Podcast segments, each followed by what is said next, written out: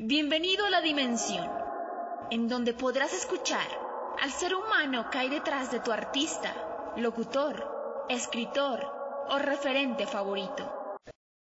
Esto es My Personal Feel, Feel, Feel, Feel.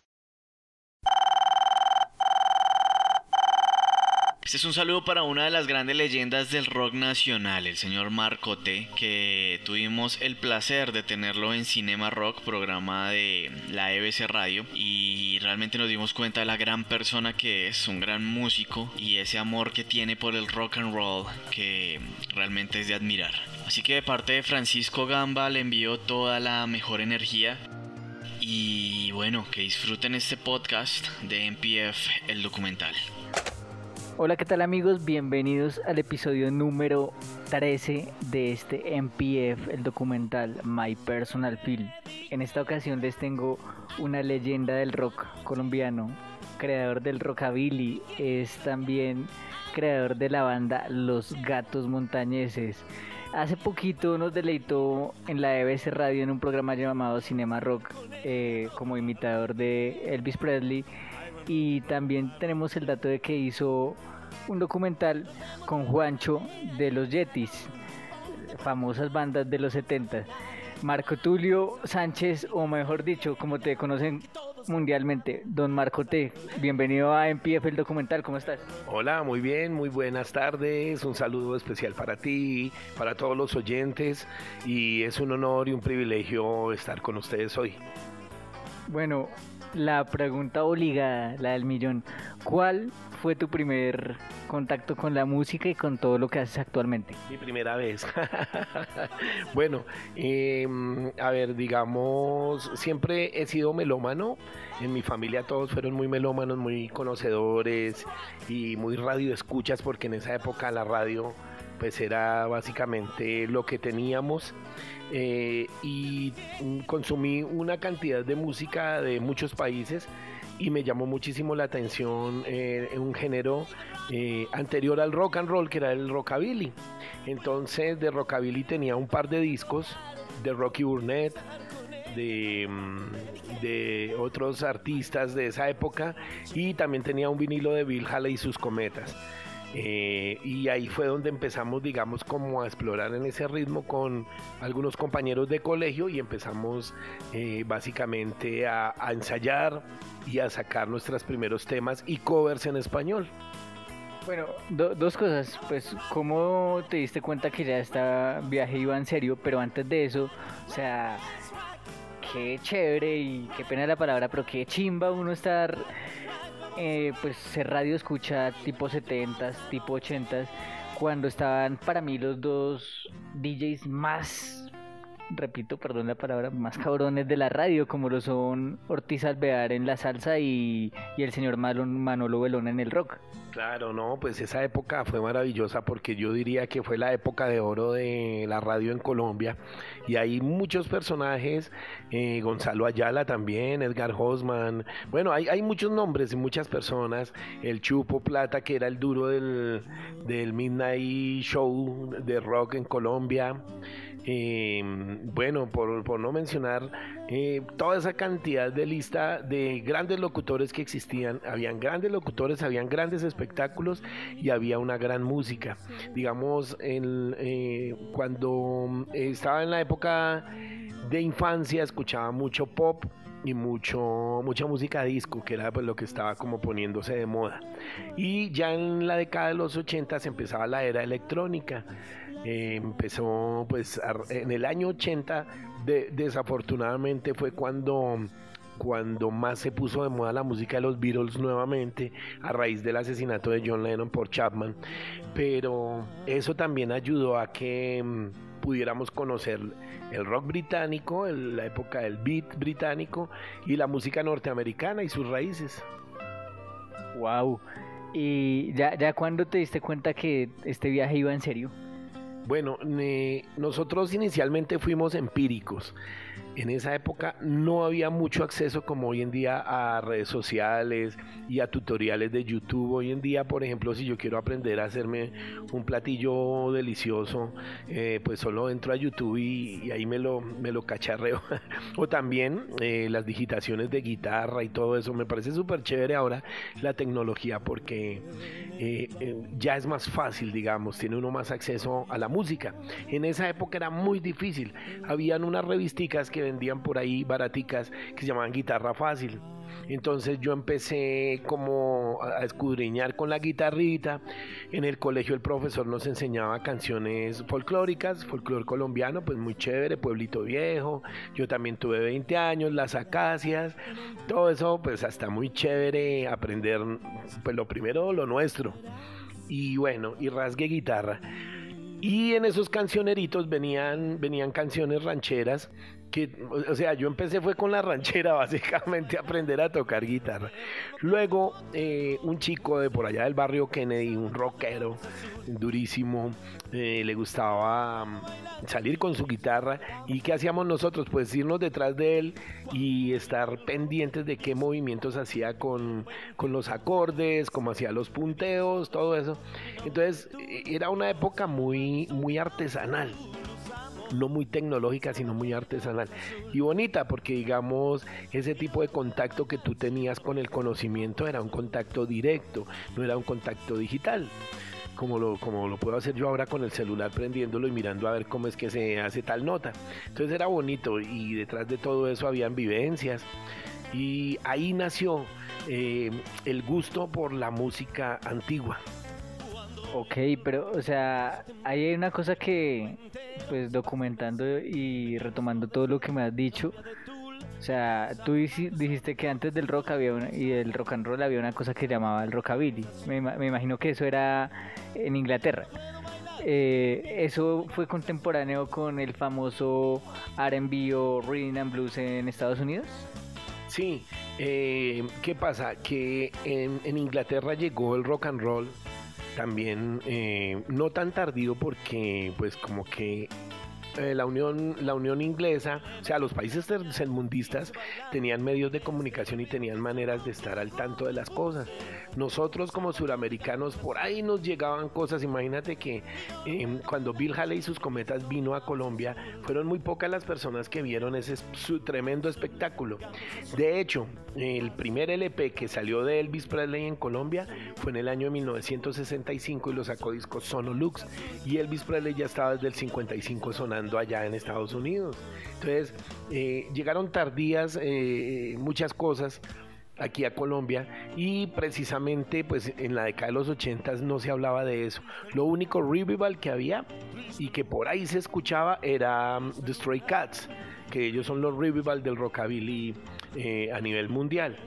Este, bueno, eh, en cuanto a, los ritmos sureños norteamericanos, el blues, el rhythm and blues y todo esto, que terminaron, terminaron siendo fusiones, pues nosotros la verdad no sabíamos cómo era, cómo era esa fusión.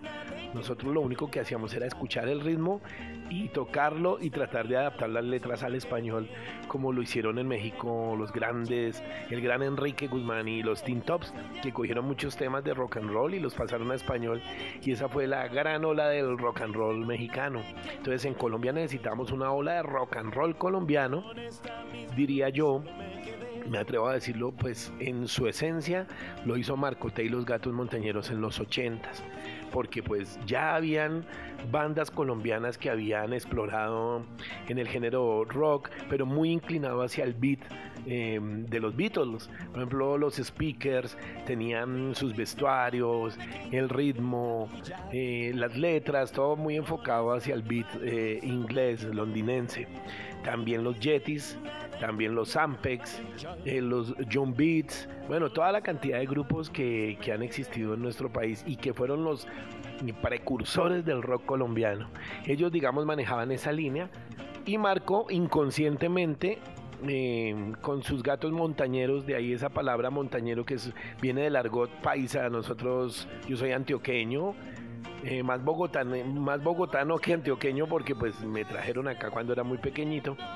Entonces en el argot de la música montañera y del señor montañero del campo, eh, decidimos llamar a nuestro grupo los gatos montañeros, no montañeses ni nada de eso, sino montañeros, porque si estamos haciendo una música un poquito básica en el sentido de que solamente había una guitarra rítmica, que era la que yo interpretaba, eh, un contrabajo eh, y unos timbales, esa era la banda.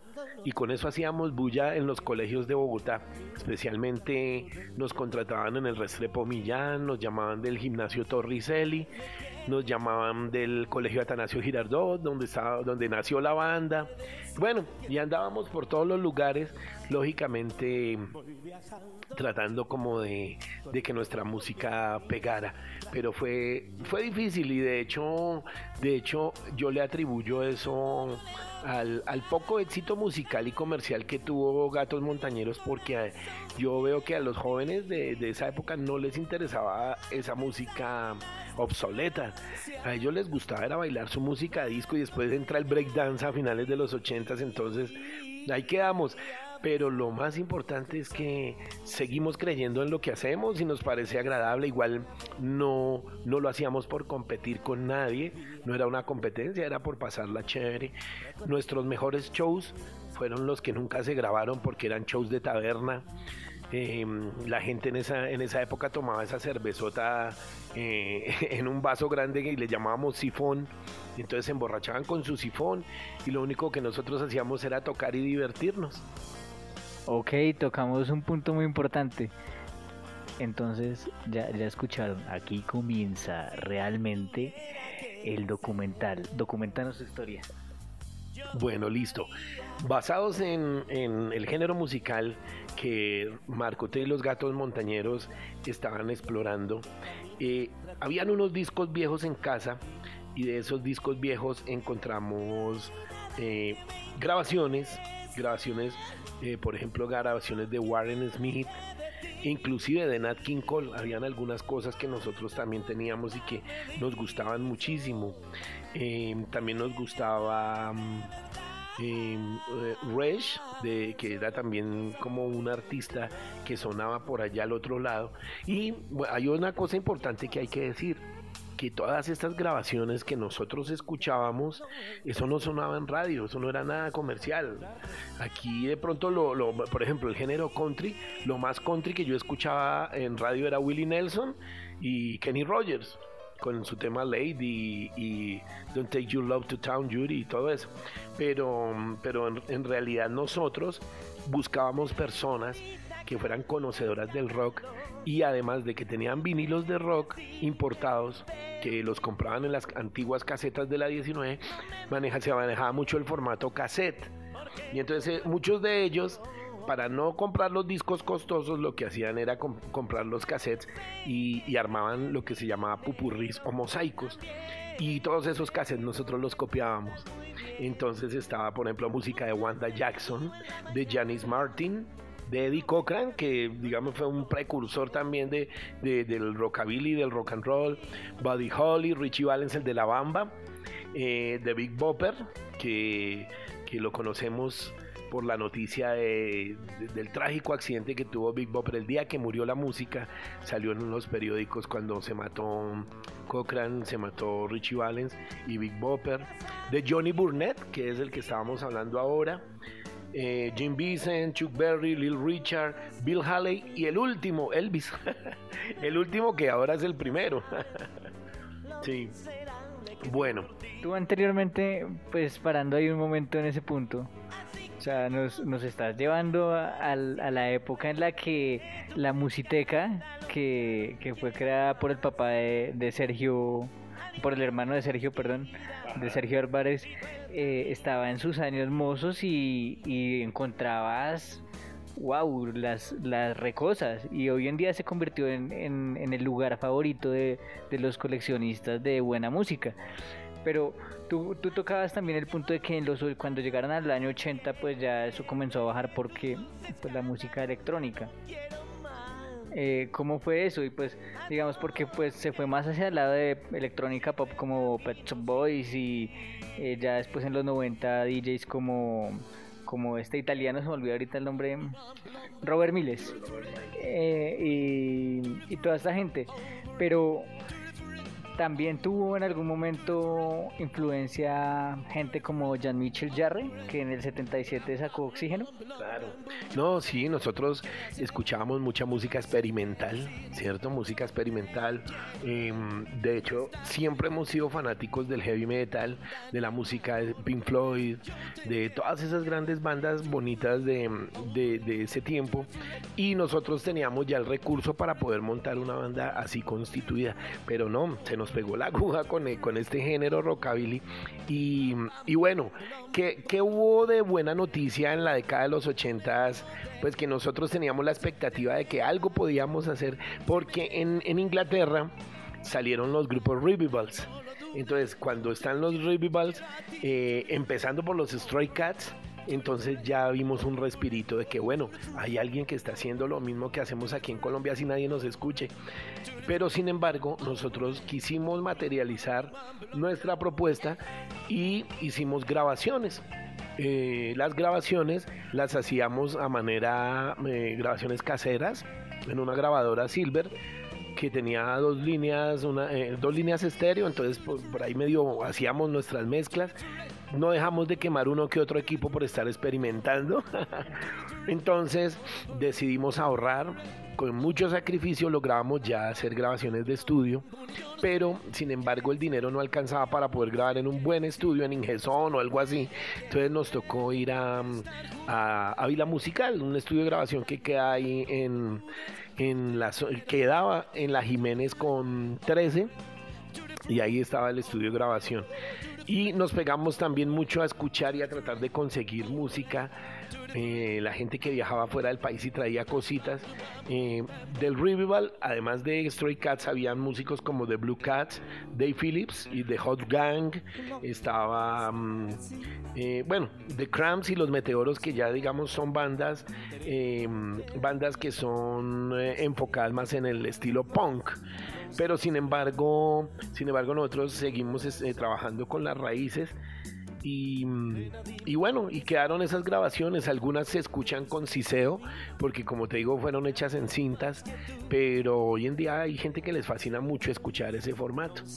Imagínate, o sea, en una época en la que o sea, uno que iba a pensar en, en un Fruity Loops, en un Reason, en un Pro Tools, en un Audition. Claro, no, para nada.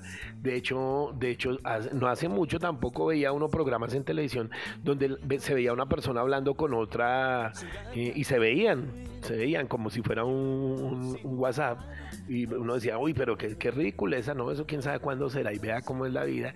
Hoy en día ya la gente hace unas grabaciones más, más experimentales y trabajan más en casa, más fácil. Pero yo sigo siendo muy fanático del formato análogo y de hecho me fascina el vinilo, me fascina la cinta y los fines de semana me pongo a escuchar vinilos a pesar de que tengo los, los CDs originales compraditos, chévere. A ratos coloca uno el CD, pero nada como escuchar el vinilo.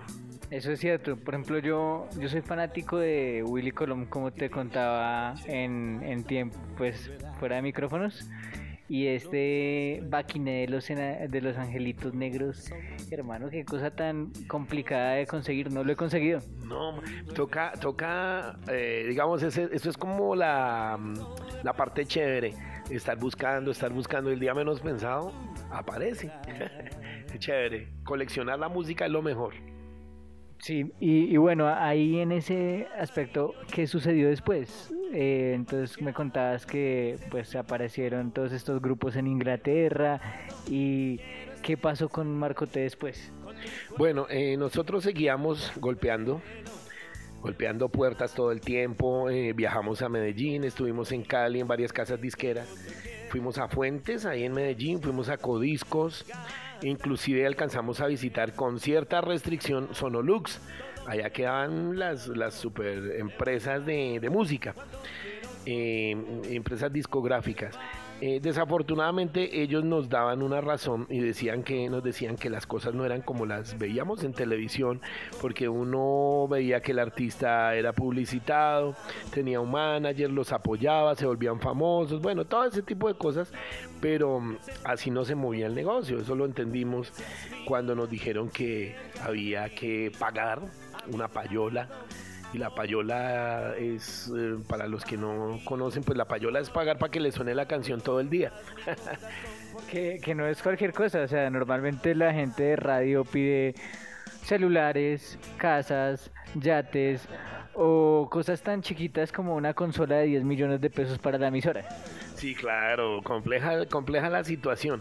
Entonces, finalmente nosotros terminamos por... Eh, eh, sí tuvimos algunos amigos que, mm, que, trabajaban con Radio Tequendama aquí en Bogotá, en la carrera 13, 13 a 19, todavía me acuerdo la dirección, en RCN Radio.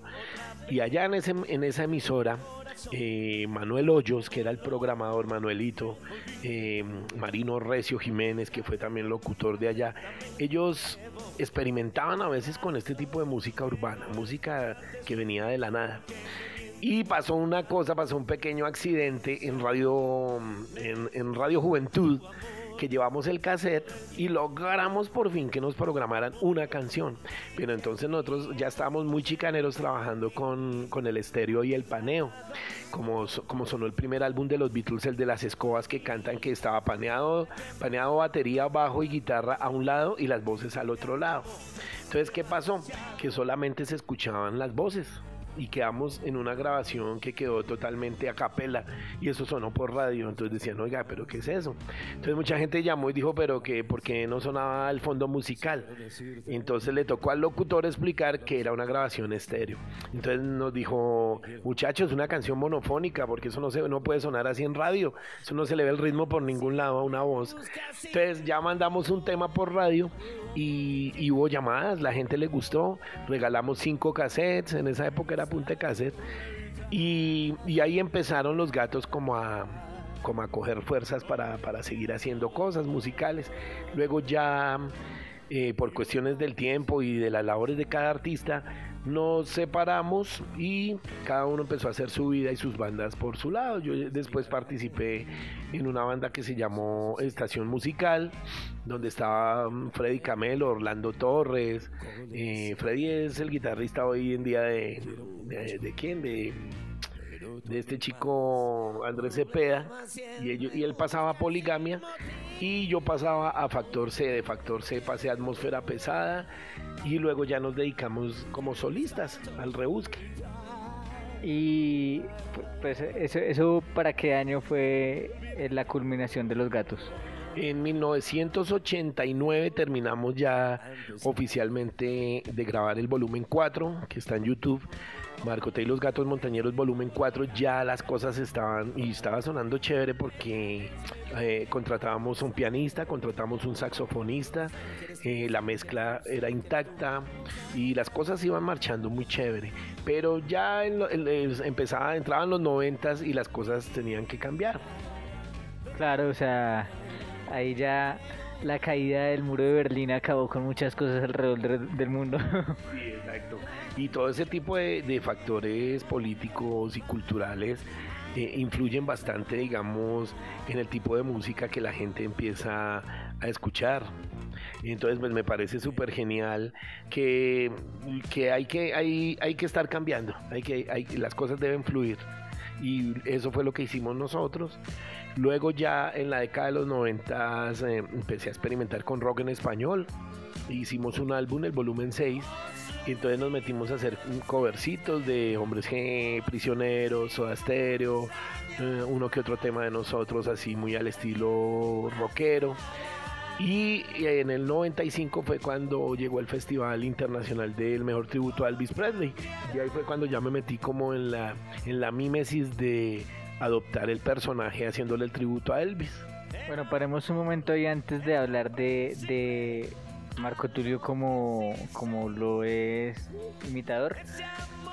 Que pues en, e, en ese inicio de los 90, del 89 al 95, ¿cómo se hace para luchar con fenómenos tan grandes que están ocurriendo en ese momento como ya digamos el, el pop que ya se mete de lleno con gente como George Michael y este tipo de grupos eh, con el rap, porque el rap está en su auge con artistas como Snoop Dogg, como Tupac, eh, como toda esta gente, y con la música electrónica.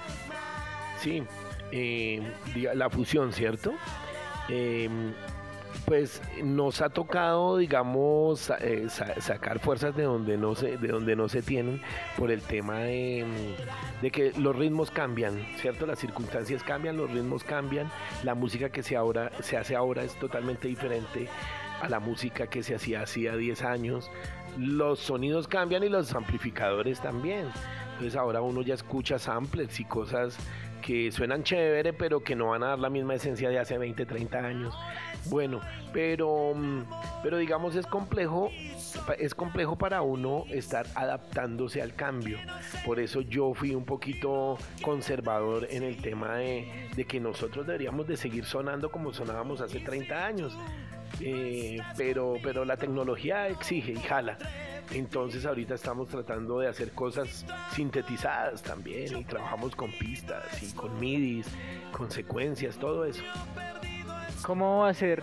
Pues le digo porque digamos hay artistas de distintos géneros nuevos que pues se han dedicado a, aunque son niños, porque son niños de 16, 18 años, a hacer como recopilar de nuevo el sonido antiguo sin perder la esencia de lo actual. ¿Cómo hacer eso? Eh, o, sea, mm, seguir haciendo la misma música, pero que suene. Bueno, eh, sí hemos tratado como de meterle sintetizadores al asunto, pero, pero hacer una big band. Eh, no suena igual, no suena igual. Y es frustrante, es un poquito frustrante porque pues los sintes son muy chéveres y todo eso, pero nada como escuchar eh, el soplo de una trompeta, de un saxofón, eh, los dedos callosos del bajista, eso es chévere, eso es chévere, digamos. Eh, me parece que hay una cercanía más hacia el arte, ¿no? Desde ese punto de vista. Y como te digo, no estoy muy metido en el cuento de, ser conservador, hay que transgredir cosas y hay que modernizarnos y todo esto. Pero es que la única manera como esa música suena chévere es así. sí, eso es. Bueno, habría, habría que mirar a ver, hacer un, un intento, un experimento con Philharmonic. Philharmonic es, es un programa tipo Fruity Loops y eso, pero con instrumentos de orquesta. Entonces eh, tiene muy buenos emuladores de esos distintos instrumentos que, me has nombrado. Y bueno, ya metiéndonos del 95 a la actualidad, ¿qué pasó con esa etapa de Elvis Presley? ¿Qué pasa después con Marco Tulio como Marco T? Porque pues eh, no nos vamos a concentrar en, en, Elvis Presley colombiano, sino en Marco T. Claro, entonces digamos el tema de identidad ahí se truncó un poquito, pero frente a que los medios, los medios estaban como muy interesados en el tema. Algunos medios lo abordaban con la seriedad que, que amerita el show y otros medios eh, buscaban el, eh, lo bizarro y lo gracioso. Entonces, pues desafortunadamente no volvieron a aparecer porque cuando encontraron una banda, es decir, ellos nos veían los atuendos de los 70s, los trajes Vika Enterprises de Elvis Presley que eran divinos y entonces lo veían como un disfraz, como algo chistoso, pero ya cuando veían la banda sonando decían, wow, esto sí es un verdadero tributo, está muy bueno. Entonces, digamos, eh, tratar de desmitificar el tema de, la imitación, pues la verdad, yo, yo hago covers, hago covers y me gusta, mm, eh, me gusta emular un poco al personaje en el escenario, pero esa no es la esencia de Marcoté, la esencia de Marcoté es su música, lógico. Pero esto fue un mecanismo de, publicidad bueno porque mucha gente pues conoció parte de nuestro trabajo y entonces fue digamos un abrebocas para que vean la esencia de lo que es Marcote y su música. Ok, y bueno, eso pasó en del 95 para acá. ¿Cómo terminas llegando a Yo Me Llamo? Bueno, un amigo nos llama, Leonardo, el de producción nos llama a Orlando Torres y a mí, Orlando el baterista. Y entonces Orlando me llama y me dice, oiga, hágale que eso está como chévere y yo me voy a presentar a, eh, como John Lennon. Y, tú puedes hacerlo de Elvis. Y yo, pues no, pero es que nosotros ya hemos trabajado con el baterista Elvis Presley, ya tenemos cierto prestigio internacional y pasar a un programa aficionado. Él dijo, pero es que hay que hacerlo porque en Colombia no nos conocen y ni se conoce lo que se ha hecho en el exterior con el tema de Elvis. Entonces puede ser la oportunidad. Además no tienes que hacer esa fila. Entonces yo le dije, ah, bueno, con tal de que no tenga que hacer esa filota de todos los inscritos que fueron más de 34 mil personas, yo no sé, 30 mil, algo así. Entonces allá llegamos. Allá llegamos, pasamos los dos filtros, eh, dos presentaciones se hicieron. Después de haber presentado los dos filtros, nos citaron para grabación para la primera mm, al aire, la primera que salía al aire, la primera audición. Entonces estuvo bien, ahí canté un, personifique un tema de rock and roll del 56 con el traje de los 50. Y luego vino, cuando ya eh, vino la segunda mm, audición, entonces eh, Leonardo nos dijo, desafortunadamente el tema de Elvis, de Elvis no puede funcionar en este programa por dos cosas. Una, porque tú ya tienes un rating y tú no puedes pasar a ninguna escuela de Yo Me Llamo porque tú eres un super cantante. Aquí no hay que corregir nada. Y dos, derechos de autor de la música de Elvis Presley. Y, el, y la programadora no está para pagar toda esa cantidad de millones que nos exigen los derechos de autor. De todas maneras aquí en Colombia tenemos cantantes más populares y que la gente conoce muy bien, que era el émulo de Diomedes Díaz y el émulo de José José, que era el hijo, y del cual ya había un, un prelibreto donde el papá se abrazaba con su hijo, lo reconocía, pues esperemos que José José haya reconocido a su hijo de Colombia, y no, y el chico lo hacía muy bien y todo esto. Entonces ya nosotros veíamos que ya había una estructura, ya había un libreto y nosotros decíamos, bueno, pero luego esto no es un concurso, entonces, ¿qué hice yo? Ya después de que me dieron la noticia, pues salí relajado y toqué en vivo con mi guitarra, canté una canción, Baby What You Want to Do, y me fui. ahí no hubo ni crítica, ni réplica, no hubo nada. Simplemente salí del programa y, no se comentó nada, pues porque pues, no había que comentar, ¿no? Y espérate, o sea, paremos ahí porque eso, eso es importante. O sea, ¿cómo paso yo de hacer música, como tú dices, montañera, música de barrio, de calle, de aficionado, a terminar tocando con el baterista de Elvis Presley? Bueno, eh, es decir, eh, muy interesante fue la convocatoria. Él hizo una convocatoria en Hard Rock Café, una audición, y había unos muy buenos cantantes y todo eso, pero digamos la experiencia no se improvisa. Yo creo que yo llegué con toda la seguridad, eh, muy ansioso, pero por estar tocando, eh, toqué un par de temas bien complicados y bien rebuscados de Elvis. Y entonces ahí fue cuando Bill dijo: Aquí es, esta es la persona. Interrumpió la audición y desde ahí arrancamos a tocar con él. Em, por, todos los, bares de Colombia y nos fue bien en el sentido de que, de que la gente estaba era como empezar a conocer la etapa de Elvis en Las Vegas que era la que nosotros hacíamos. Ok, y bueno, actualmente tú me contabas que tienes un podcast y además de ese podcast, ¿qué, qué haces? Bueno, pues ahorita no hay manager y entonces cuando no hay manager eso le toca al mismo músico echarse los discos al hombro y llevarlos en una maletica y venderlos en una camionetica, en un Renaultcito 4, ir y venderlos a los pueblos. pero pero digamos nosotros hemos hecho las ediciones de algunos videos, hemos montado los trabajos discográficos, Mm, eh, nuestro guitarrista Andrés Delgado, que ahora es guitarrista de Chucho Merchan, eh, él hacía algunas partes de la producción de mi música y afortunadamente logramos como organizar toda esa cantidad de cassettes que te digo y ya están en CD, ya vienen por años, viene todo organizado y todo esto. Bien, bueno, eh, y aparte de esto, em, pues yo sigo trabajando con el tema musical pero ah, como dicen, haciéndole a todo. Y no está mal porque el músico, pues el músico tiene que tocar de todo y, y brindándole a la gente eso. Y la gente acá es muy cálida en cuanto al tema de la música tropical, los boleros, las baladas, el jazz, la ranchera, todo eso. Entonces nosotros estamos diversificando el producto. Sabemos que vivir de la música no es fácil, entonces hay que adoptar otras disciplinas Y bueno, yo también eh, a veces combino eh, la parte musical, que, que, es como mi relax los fines de semana, con mi profesión. Y entonces estoy trabajando también como con el tema de, de, las ciencias eh, sociales. de las ciencias sociales enfocadas. Antiguamente yo soy licenciado en Historia y Geografía de la Universidad Distrital y ahora está muy, estoy muy enfocado en la parte clínica mm, mental, en la psicología. Wow, lo máximo. Eh, bueno, eh, ¿cómo o qué le dirías más bien a la gente que hasta ahora está comenzando este camino? ¿Qué consejo le darías? ¿Y qué anécdota nos quieres contar que tú dices, wow, yo pensé que esto nunca lo pasaba y, aquí estoy? Bueno, eh, primero que todo, pues afortunadamente tenemos como esa esencia educativa y lógicamente nosotros tenemos que llegar a, dos tipos de públicos cuando las cosas se ponen mal. El público indiferente, que estás tú tocando y ellos están allá charlando, bueno, no hay lío.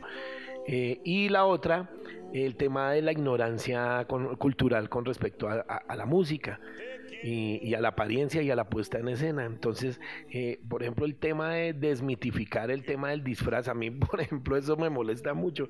Que me digan, oiga, ¿y ese disfraz? ¿Y usted se disfraza? Y yo, no, pues para nada. Yo me disfrazo solo el 31 de octubre para pedir dulces.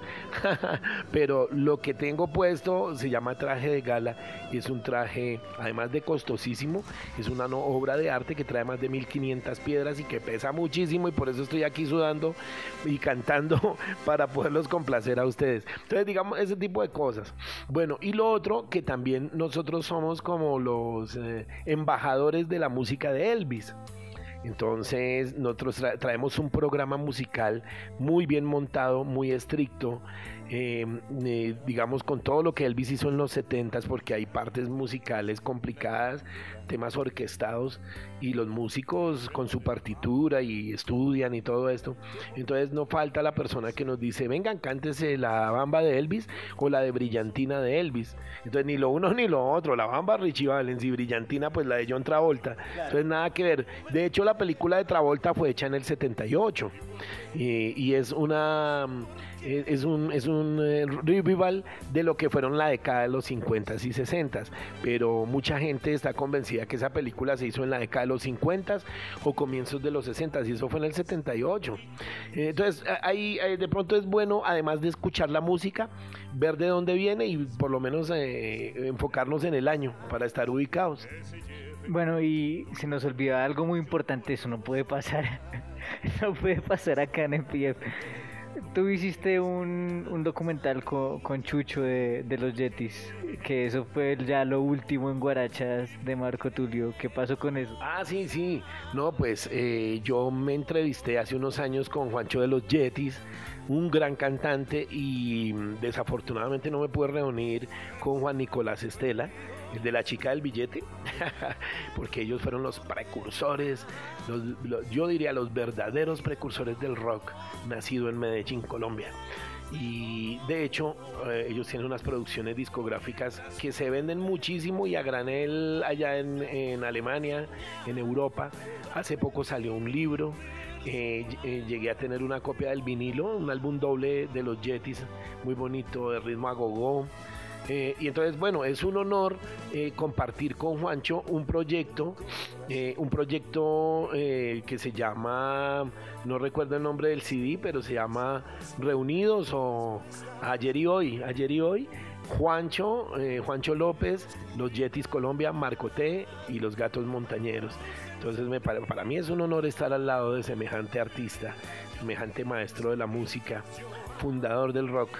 Bueno, y eh, hemos hablado con Juancho para hacer una reunión y lograr o yo irme para Medellín o él se viene para Bogotá, pero vamos a hacer una grabación y hacer un dueto musical. Entonces se encuentran dos generaciones eh, amantes del rock and roll. Y entonces su esencia y mi esencia van a estar allá en esas grabaciones que yo espero que Colombia las disfrute. Eh, Fabio Gómez es eh, eh, nuestro bajista, bajista oficial de la banda de Marcoté. también es un, una leyenda, una leyenda. De hecho, pues ellos tienen la banda que se llama La Leyenda. Pues imagínate, Ernie Becerra. O sea, yo me siento orgulloso de, digamos, de toparme con estos músicos que valoren lo que yo hago y lo tengo que hacer de la mejor manera. Yo me exijo diariamente, todos los días entreno, entreno, entreno mi técnica vocal porque pues al lado de semejantes artistas uno no puede salir con un chorro de babas. Claro. Bueno amigos, hemos tenido aquí en MPF el documental a un rockero empernido, un magnífico ser humano, un educador tremendo, pero por encima de todo era muy importante hacerle el homenaje a una leyenda, a una leyenda viviente de la música nacional, de la música de Colombia. Eh, Marco, ¿cómo te sentiste aquí en, en y pues nos regalarías un corito antes de irte? Claro que sí. No, pues muy contento y muchísimas gracias por revivir toda nuestra música, nuestra biografía y que pues toda la opinión pública sepa que hay mucho talento todavía por ahí oculto y el consejo para las generaciones venideras que no olvidemos nuestro pasado eh, si nosotros eh, tenemos en cuenta y valoramos nuestro pasado, eh, nos daremos cuenta que ellos fueron las bases para lo que somos hoy en día. Si tú quieres, pasamos al piano. Dale, dale.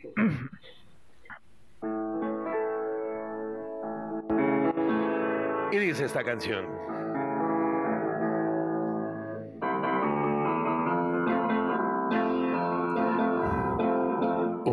Beso más, dame un beso más, el beso del adiós que es de mejor sabor, tú sabes que te amo. Ay, dame un beso más, un beso más, te pido por favor, tú sabes que no sé vivir sin tu calor, tú sabes que te amo. Ay, dame un beso más. Dame otro beso, un último beso que me haga sentir feliz. No te alejes todavía que quiero tus labios para besar. Un beso más te pido por favor. Tú sabes que no sé vivir sin tu calor. Tú sabes que te amo. Ay, dame un beso más. Ay, dame un beso más. Ay, dame un beso más.